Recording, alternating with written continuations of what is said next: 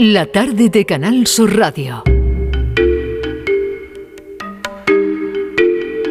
Como cada miércoles, vamos ahora con la tarde en tu búsqueda. Patricia Torres y Luis Algoró, les damos la bienvenida a los dos. ¿Qué tal? Hola Marilo, ¿qué tal? Hola, buenas tardes. Bueno, pues la Guardia Civil pide colaboración ante la desaparición de una menor en Almería. Luis, ¿qué tenemos? Pues así es, seguimos buscando a De la María Simón Castillo, que tiene 16 años. Desapareció el pasado viernes en Almería Capital, como comentabas, eh, Mariló. La Guardia Civil ha pedido esa colaboración a la ciudadanía para localizar a la joven que fue vista por última vez junto a un instituto de la capital. Según las alertas difundidas, la chica vestía en ese momento una sudadera blanca con capucha y pantalón vaquero. La familia ha solicitado la ayuda de los vecinos porque afirman que la joven tiene el móvil apagado y están ya desesperados. La denuncia sobre la desaparición de la menor fue interpuesta ante la Guardia Civil de Vícar, pero la investigación la está desarrollando los agentes de la Policía Nacional en Almería, al ser en la capital donde se le perdió su rastro. Ojos marrones, pelo castaño largo y liso, una altura de unos 70 metros y complexión gruesa han sido algunos de los detalles sobre su fisionomía que se han publicado. Hay que decir que además eh, hace coincidir la, desaparición de esta chica con el caso de otros dos menores en, en el mismo tiempo y de otra menor en unos días anteriores que finalmente sí fue localizada con vida. Pero es verdad que en los últimos días la provincia de Almería se ha visto eh, sacudida por distintos casos también de menores desaparecidos. Así que desde aquí ponemos en alerta el caso de María. Recordamos que su imagen está en las redes sociales y como no también seguro pronto en las nuestras con, con, la tarde en tu búsqueda. Así que cualquier información pues se haga llegar eh, tanto a la Guardia Civil como a la Policía, recordamos, eh, Nacional de Almería que está llevando el caso. Pues ya han oído a Luis Algoró estamos muy pendientes de esta desaparición inquietante. Pero hoy queremos hablar del libro Atrapados por la lengua, 50 casos resueltos por la lingüística forense. Es bueno, es una maravilla el libro.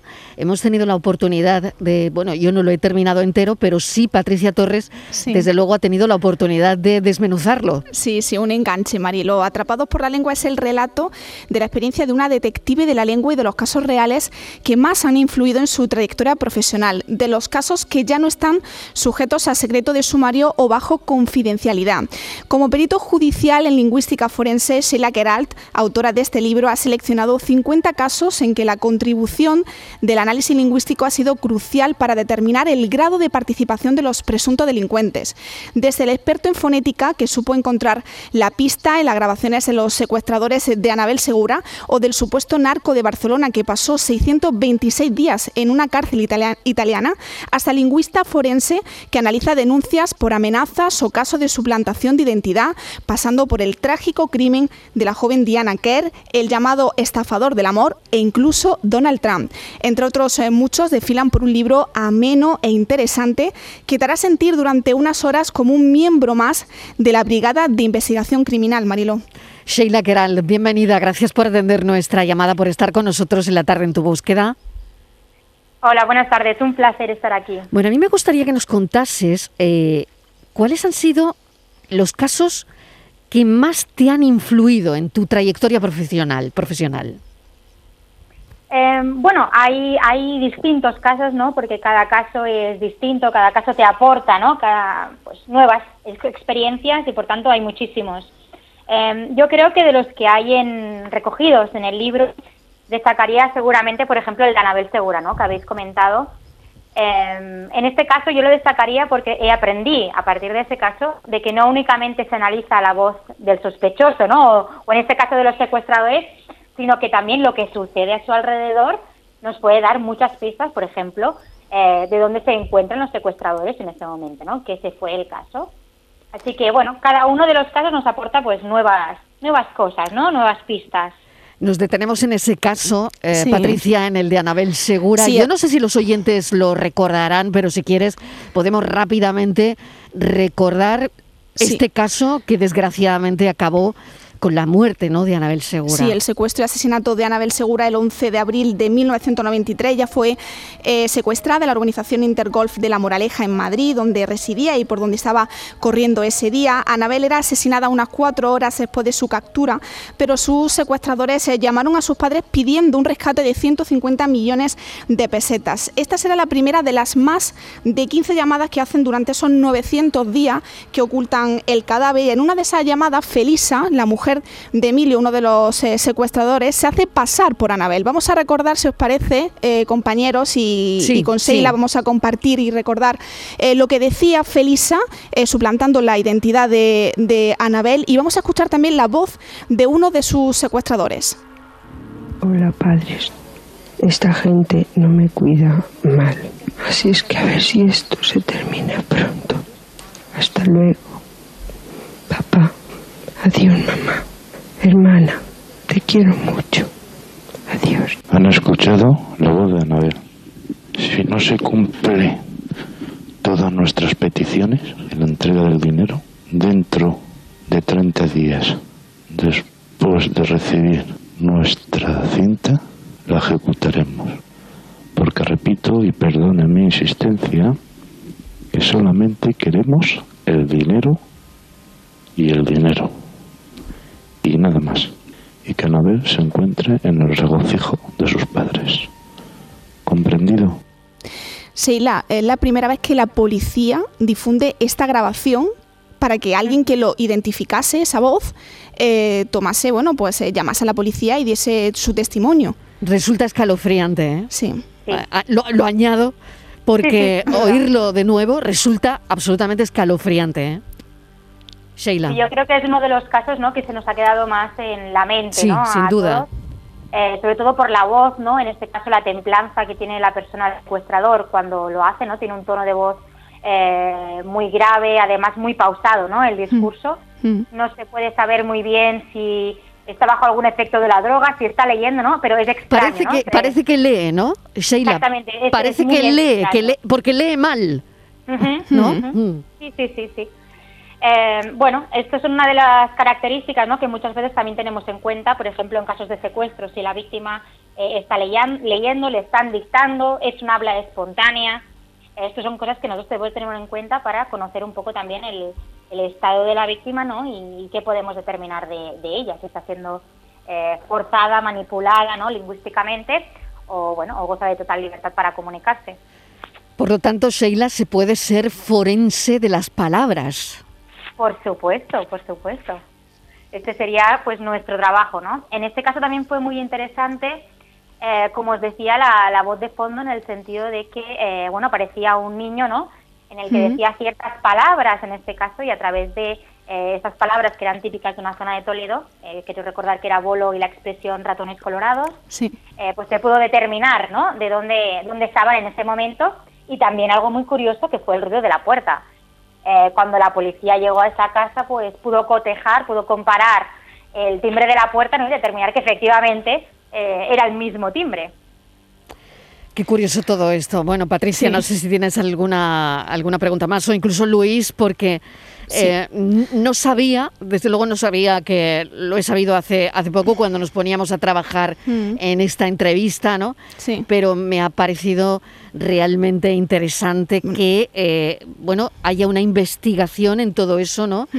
Eh, en, las palabras, en, la lingüística forense, sí, ¿no? Sí, sí, bueno, y hay casos que trata, eh, pues, apasionantes, ¿no? Yo, yo le quería preguntar a, a Seila, que hay un caso que nos toca muy de cerca aquí en Andalucía, en el caso de Marta del Castillo, cuyo cuerpo, pues, todavía no ha sido encontrado. ¿Tú crees, Seila, que, que la lingüística forense podría haber sido también muy útil eh, para determinar cuál de esas múltiples versiones que dieron eh, Carcaño, que dio el Cuco, podría mm. ser la correcta? Seguramente, la verdad es que es uno de esos casos en los que cuando pienso, ¿no? En qué caso me gustaría participar, eh, realmente esto hubiera sido uno de los casos que me hubiera gustado participar para, para cotejar, ¿no? Esas mm. versiones y ver si lingüísticamente se podían ver, bueno, contenidos que pueden ser más veraces que otros, ¿no?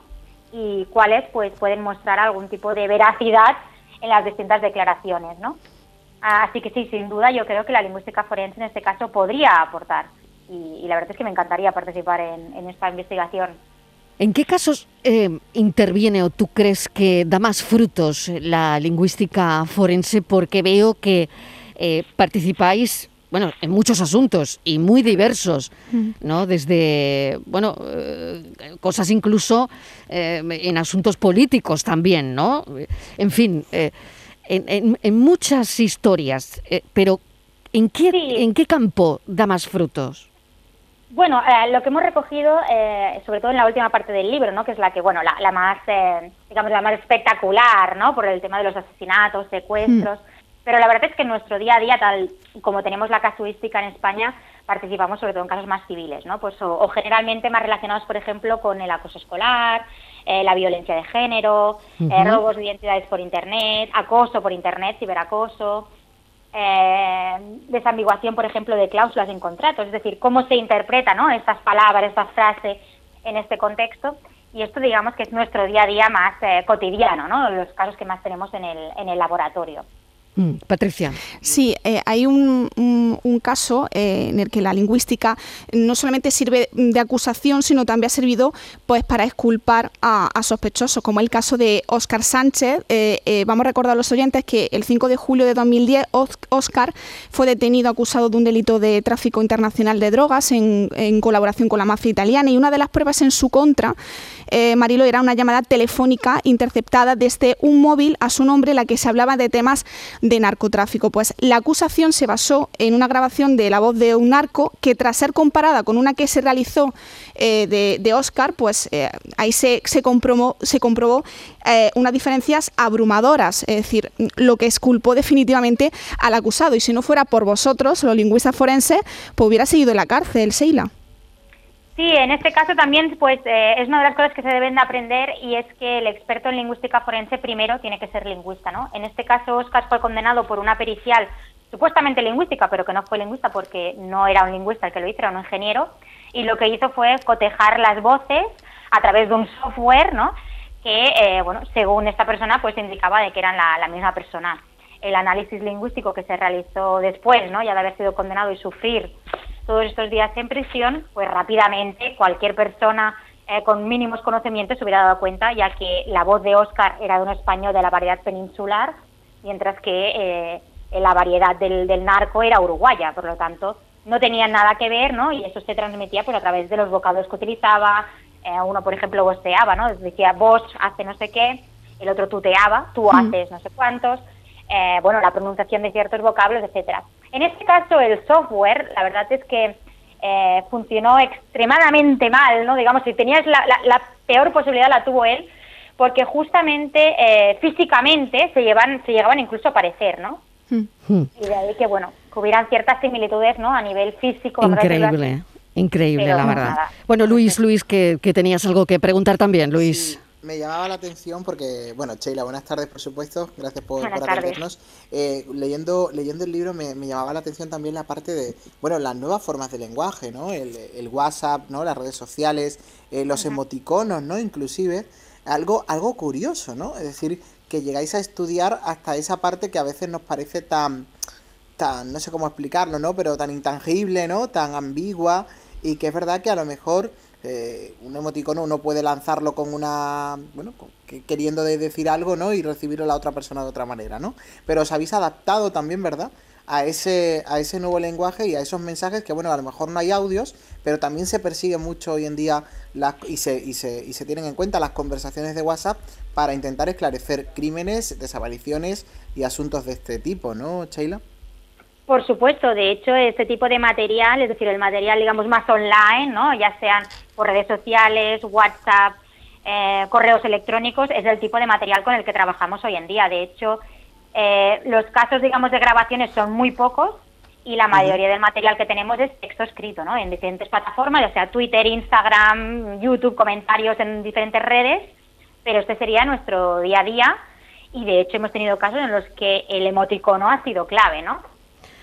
Sheila Keral, qué pena que me, quedo sin tiempo porque te haríamos mil preguntas y, bueno, eh, te invitamos otro día porque además quiero hablar de José Bretón, quiero hablar de Ana Julia Quesada, en Guau, fin. eh, fantástico. Este tema es el que, de los que más me gusta, así que Pues, encantadísima oye, de hablar con vosotras. Pues yo creo que tenemos que hablar de tenemos que hablar de todo eso, así que Patricia y Sí. Luis repetimos, ¿eh? Sí, sí, sí. Nos hemos quedado una segunda porque- parte, Mariló. Porque tiene que haber una segunda parte. Sheila, mil gracias, de verdad, y atrapados por la lengua, 50 casos resueltos por la lingüística forense. Por favor, no se lo pierdan, léanlo. Gracias, Sheila, un abrazo. Muchísimas gracias. Patricia Torres, gracias. Nada, Luis. Algoró, hasta el miércoles. Adiós. gracias, hasta el miércoles.